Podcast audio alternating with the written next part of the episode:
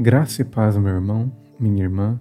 Seja bem-vinda a mais um devocional do projeto Novas de Cada Manhã.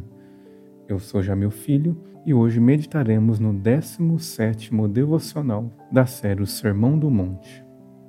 Vocês ouviram o que foi dito aos seus antepassados: Não matarás, e quem matar estará sujeito a julgamento. Mas eu lhes digo que qualquer que se irar contra o seu irmão estará sujeito a julgamento. Também qualquer que disser a seu irmão raca será levado ao tribunal, e qualquer que disser louco corre o risco de ir para o fogo do inferno. Mateus capítulo 5, verso 21 e 22. O primeiro ponto a ser tratado pelo mestre em sua desconstrução do pensamento desalinhado acerca da lei de Deus é o homicídio. Não muito diferente de nossa época, muitos intérpretes da lei, diante da ordem de Deus, não matarás, colocava um ponto de interrogação ao mandamento, questionando o que isso significa exatamente? Jesus então assevera a questão, vai ao cerne do problema, à raiz do pecado e revela que tanto o que mata fisicamente quanto o que ataca a honra de seu irmão compartilham da mesma transgressão.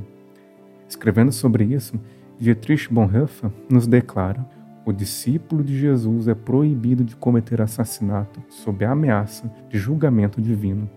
A vida do irmão é para o discípulo de Jesus limite que não se pode atravessar. Esse limite, porém, não se restringe ao assassinato. Irar-se já é ultrapassá-lo. A palavra raivosa, raca, e a ofensa deliberada, tolo, já são transgressões deste limite. Cristo nos revela que o homicídio é o último degrau da desconstrução da honra alheia. No entanto, não é o único. A ofensa deliberada, o ódio contra o próximo, o que hoje chamamos de cancelamento, é tão deplorável e condenado por Cristo quanto apertar o gatilho de uma arma. A origem é a mesma, a desonra é a dignidade da vida. Bonhoeffer ainda nos escreve: a palavra leviana, a qual não damos grande importância, revela que não honramos o outro que não o respeitamos, que estimamos mais a nossa vida que a dele. Tais palavras são um golpe contra o irmão, uma punhalada em seu coração. Sua intenção é atingir, machucar, destruir.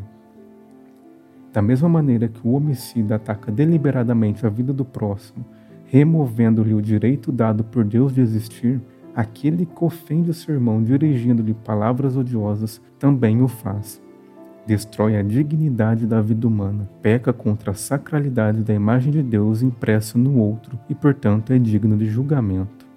Cristo, no entanto, não está propondo uma espécie de pesos para o pecado. Não está colocando na balança o assassinato e a ofensa, estabelecendo um como sendo mais grave que o outro.